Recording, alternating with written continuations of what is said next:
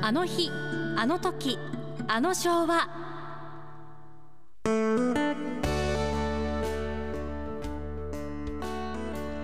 このコーナーでは濱家さんが昭和時代のあれやこれやを語っています。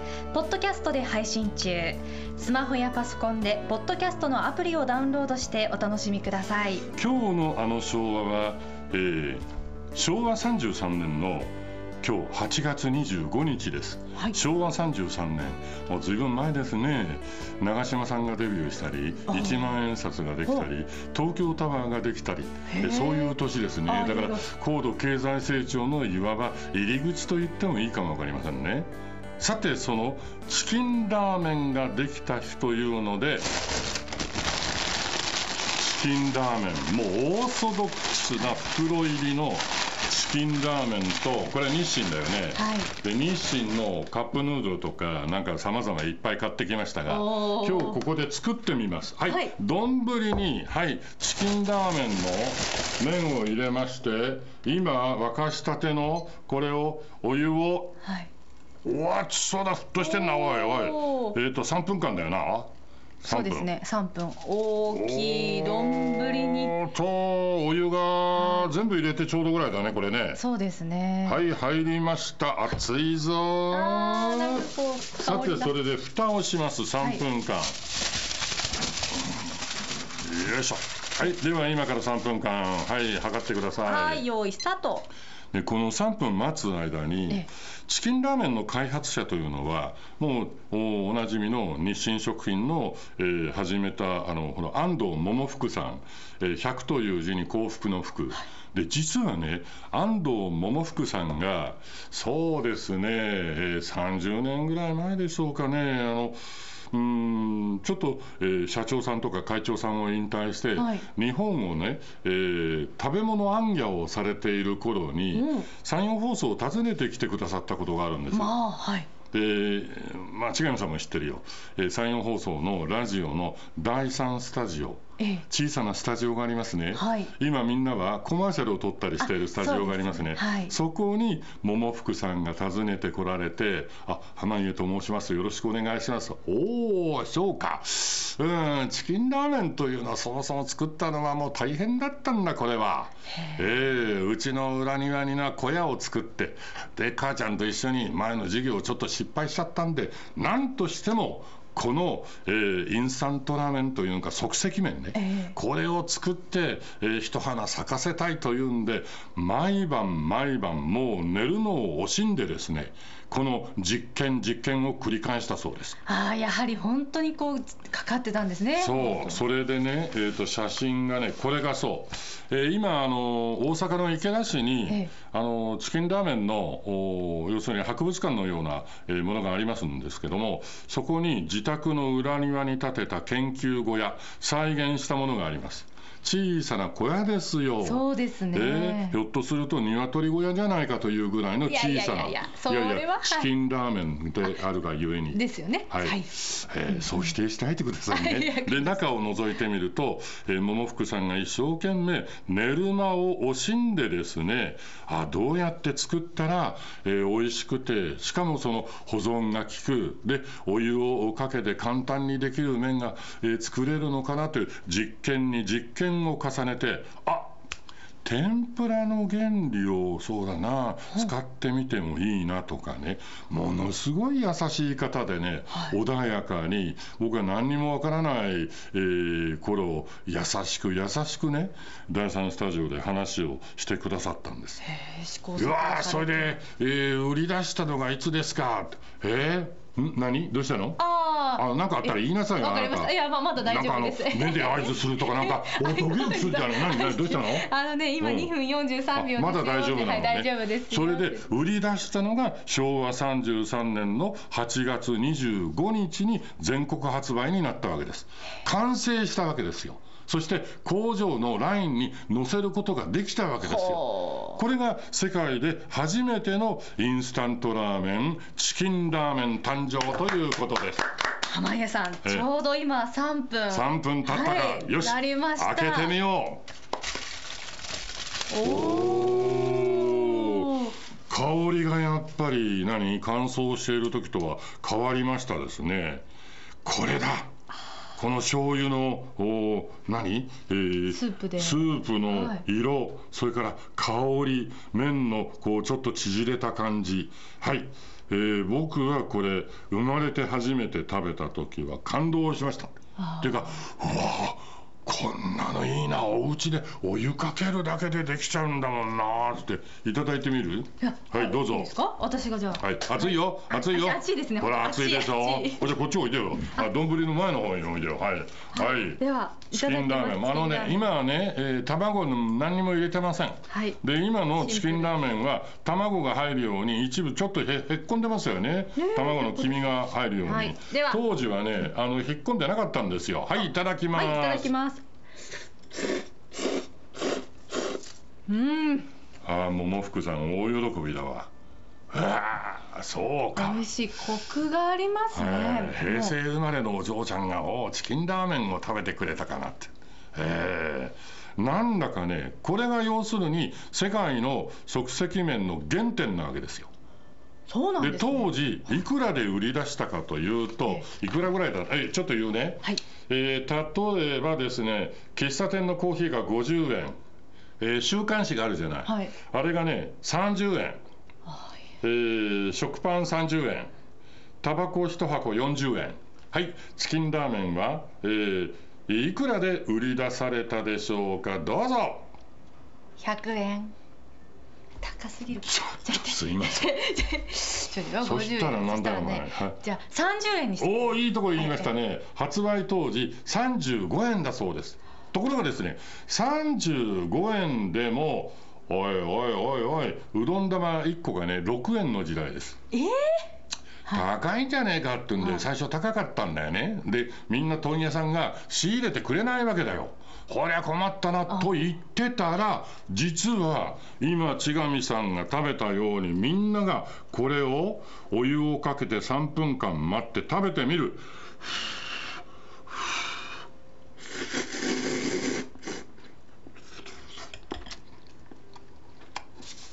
なんだよこれ文化的ないい味がすんなってくるほんでね売れ始めるわけだよ。そうですよね。こんな画期的なね、うん。ラーメンがあるってなったらいでエピソードだけはい。ど、問屋さんはどんどんどんどん仕入れたくて最初断ってたのにさえ。どんどんないの？仕入れさせて仕入れさせてっていうのね。そしたら池田のチキンラーメンの工場があるわけだよその工場に出来上がったらすぐトラックに積もうっていうんでトラックの行列ができたっていうの。へえもうそりゃ安藤桃福さんこりゃやったぞと。研究に研究を積み重ねた。やっぱり努力というのは報われるという一つのね僕は証じゃないかと思う。そして大丈夫ですか？なんかそう熱々だったから。はいあ今あのえ口の中のね、えーチキンラーメンが一段落しましたんで今度はスムーズにいきます。そしていろいろな商品を発売します。で、えーなんでその、うんなんだい、うん、こういうものを作ろうかというと終戦後、はい。食糧難だったよねでお腹を空かせた人たちが街にあふれていてで栄養失調だとか、えあるいは雪倒れってわかるかい？もう食べるものがなくてパタンと倒れて亡くなっちゃうんだ。そういう人たちがあふれていたんでああやっぱりなんだな。時代にとって人間にとって食というのは大切なんだな。はい。そうしたらこの、えー食の面白さというかなんか簡単にできてあなんかラーメン屋に行列ができてるなって戦後間もない頃あこういうものが人気なんだっていうんでラーメンの開発をですね何年か経った時に思いついて昭和33年の発売にえーまああつながったというわけです。で当時ね、はいえー小麦粉っていうのはアメリカから入ってきて食パンとかビスケットになってたわけですよ。何言ってんだい日本人は食パンとかビスケットもこれ好きなんだけども麺類はもっと好きだろうはいというのでこれを開発されたということだそうです。まあえー、一杯のラーメンというかね闇市で大阪駅の近くの闇市で出会ったラーメンを食べる美味しそうに食べる姿が原点になったんだよという話をね各地でされています。はあそしてこれだけじゃないんだ。まだあるんですか？あるんだ。何はそれが時代をどんどんどんどん、はい、はい、こっちに近づいてくるよ。現代にですね、はい、えーとこれはね1972年2月、はい、連合赤軍、えー、浅間山荘事件これでねテレビの中継が24時間どころじゃない。ずっと中継やってたんだよ、はあはあ、どうなんだよあのえ赤軍派で浅間山荘にえ閉じこもっちゃってあ人なんだあれ？人質取って閉じこもっちゃってあ機動隊の人が頑張ってるよって大きな鉄の塊でダーンダーンとね浅間山荘のね、えー、事件そうでしたよね、えー、映像を覚えてらっしゃる方も多いと思いますがそこで解決するのに寒い、で機動隊の人が偶然に映像の中で、はい、今日も持ってきました。これは何ですか？はい、よっこらしょ。はい、カップヌードルですね。うん、カップヌードルですね、はい、カップヌードルを機動隊員が食べている姿が全国に浅間山荘事件の時の中継で映ったわけですよ。まさかそんなことそれで、おい、はい、おい、なんだ、なんだ、あれ、なんだい？っつって。あれはカップヌードルというおすげえな。あれ買って食べてみようっていうんでまたまたこれが爆発的なヒット。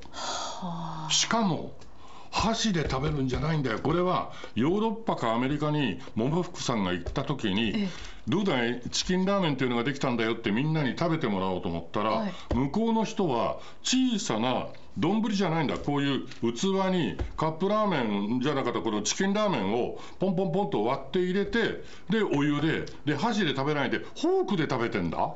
あじゃあちょっとこうパスタみたいな感じで食べてたんですこれはいいヒントになったんですって。へえなんだ世界に売り出すためには。そうだ。なんかカップこういう小さな容器の中に入れてそしてスプーンっていうかフォークをつけて売り出したら世界中の人たちがあらまあ立ったまんまでと食べることができる。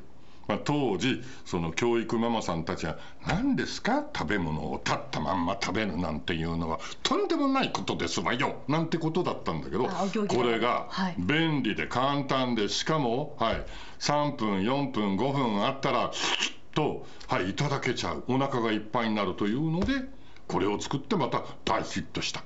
気軽さがすごいありますよね。つまり、はい、世の中というのはみんなで買えるものではなしに一人の人の発想がきちんとしたいい時代を作っていく。一人の発想が時代を変えていくということを僕は安藤桃福さんは実践を実際にされた方ではないかなと思うんです。そしてその時の話あのあなたは濱家さんですか？うん。そのこのカップヌードルの秘密なんかご存知？えどういうことですか？カップ麺にあるんだ。ってこれカップ麺にあるの。ちょっと開けるよ。はい。どういうことだろう？カップ麺。開けるよ。開けて、ええ、そしてはい。いつものお湯を入れるところの蓋を開けて。あ中に具が入ってるけどこれちょっと今日出すね、はそれでカップ麺出すよ全部。ほら。なかなか出てこない。ほらほら。あまあ出てこないしょうがない。これね実はここまで、えー、麺がいっぱいあのかあのなんでインスタント麺が入ってますね、えー、そこ少し浮いてるの知ってるかい？え？ー、知らなかったです。そこが浮いてんだこれ。触ってみてもいいですか？いいよほら。あ本当だ。ということははい。お湯を入れるとどうなる？そこまであったら麺がね、はい、お湯を入れた時に全部が均等に柔らかくならないだろう？それでお湯が下の方まで行って要するに湯気で沸かすようになるわけだよ。ここで一番下が。だから麺が入っているのは上からちょっと下と下からちょっと上がったところにこのカップヌードルの麺は入っていて一番そこは空洞なんです。へえ知らなかった。あだから一つの商品を作るというのはさまざまなアイディア工夫をして立派な商品が生まれるということですね。しかもこのお即席麺というのは世界の命を救う。今このチキンラーメンから始まった即席麺というのは世界で1182億食作られています。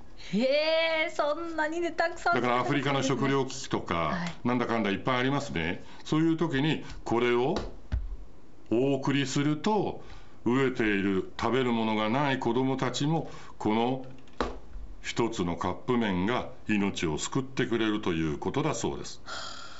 えー1182億食。では問題です。はい。このインスタント麺を世界で一番食べている国は一体どこでしょうか？答えなさい。でも日本で作ったので日本。4ブーいい答えをありがとうございます。お近くの韓国ですへえまたなんで韓国えが、ー韓国はなんでお土産なんかにあのインスタント麺をお土産にちょっと辛口のを買ってくるとかなんかあるよね、はい。えーその韓国にも、えー即席麺インスタント麺を作る会社ができたりして年間国民1人当たり81食食べてるって、年間。えーベトナム73ネパールが54日本は、はい、年間に1人当たり47食だそうです。はいえーまあ、年でいうと人口的にも一番多いのは中国だそうですけども440億食。はあ。まあ、こういうふうに安藤桃福さんの、えー大阪池田自宅の裏の小さな小屋で研究に研究を積み重ねた結果生まれたチキンラーメンというものが何年か後にこんなに世界中で花開いているという本日お話でございました。いやーなんか改めてこう食べるときにこういろいろ思いを面白いね。はい出せることができますねあの桃福さんのそうね眼鏡をかけた優しい顔も今日は思い出させていただきました桃福さんどうもありがとうございましたあなたの昭和の思い出など昭和にまつわることなら何でもお寄せください。おはがき宛先は郵便番号700-8580アモーレマッタリーの木曜日。あの日あの時あの昭和まで。メールはアモーレ AMORE アットマーク RSK.CO.JP ファックスは086-232-2515です。えーと今日はあの朝プリちゃんからね なんだあれ岡山の昭和っていうねええ。玉野も入ってるのかな。1万円ぐらいする本をはい「花さんこういうのあったから持ってきました」って言うんでねサテスタまで持ってきてもらいました、えーあの昭和の話をする時の参考にさせていただこうと思います。どうも皆さんありがとう